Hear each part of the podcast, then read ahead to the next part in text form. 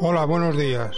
Esta es nuestra segunda edición de Radioteatro, donde representaremos la obra La leyenda de Mirtayú.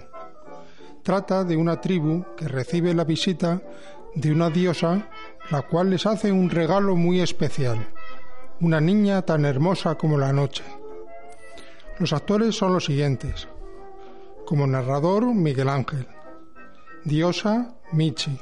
Cacique, Ricardo. Tribu, Javier. Mirtayú, Isabel. Y Matambo, un servidor, Juanjo. Esperamos sea de vuestro agrado.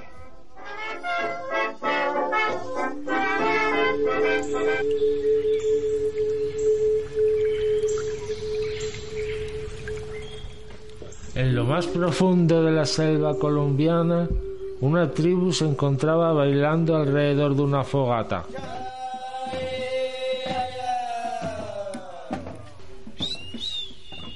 De pronto entra una hermosa mujer que sostiene en sus brazos a una bebé pequeña. Los pobladores se quedan sorprendidos al verla y le hacen reverencias. Saludos, mi señora. Soy Tairón, el cacique de esta región. ¿A qué debemos la apreciada visita? Soy la diosa de esta selva. Les he traído una futura reina, una mujer que los protegerá contra todos los males me- que acechan estos parajes. Los pobladores de la tribu se miran sorprendidos entre sí. Esta es mi hija Mirta Yu. Quiero que se quiere entre ustedes y que lo, lo traten como si fuera una hija más. Créanme, no lamentarán haberla acogido. Con nosotros, ella estará a salvo. No se preocupe usted, mi señora. La diosa le entrega a la bebé y se marcha.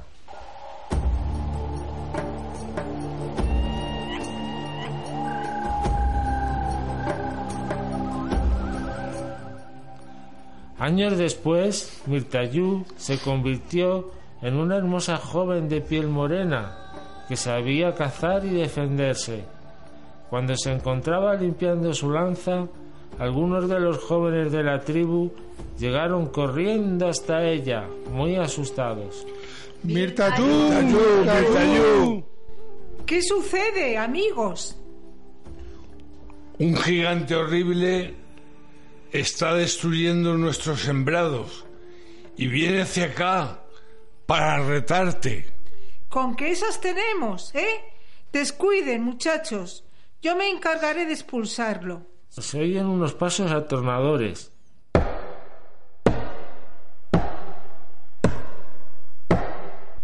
Y los chicos de la tribu huyen espantados. Mirtayú toma su lanza de, de manera defensiva. Muéstrate, monstruo. En mi lanza encontrarás tu fin. Es un hombre muy alto y de aspecto agresivo que sin embargo se queda pasmado al ver a la chica. Mirtayú la apunta con su lanza y entonces él se arrodilla ante ella. Nunca en mi vida había visto una mujer más bella que usted. Mi señora, no me mate. Mi nombre es Matambo y a partir de hoy seré su esclavo. Mirtayú baja su lanza.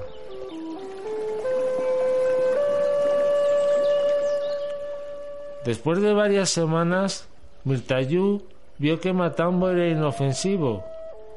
Un día que se encontraba paseando por el bosque, charlando amigablemente, Mirtayú se dio cuenta que el gigante estaba preocupado.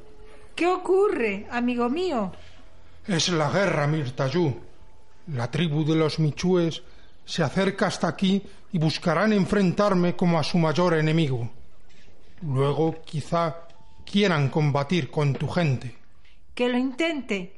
Yo los atravesaré con mi lanza.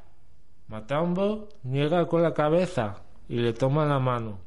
Eres muy valiente, pero debo enfrentarlos yo solo. Antes de partir, quisiera confesarte una cosa. ¿De qué se trata? Te amo, Mirtayú. Me enamoré de ti desde la primera vez que mis ojos se posaron en ti. ¿Serías capaz de corresponderme algún día? Ya lo hago, Matambo. Entonces, ¿prometes que vas a esperarme mientras estoy en batalla? Lo prometo, mi querido gigante, pero no tardes mucho o iré a buscarte. Es una promesa. Se besaron tiernamente y Matambo se marchó, llevando sus armas con él. Una vez finalizada la guerra, Matambo regresó victorioso, reinó la paz entre las tribus y fue feliz con la princesa.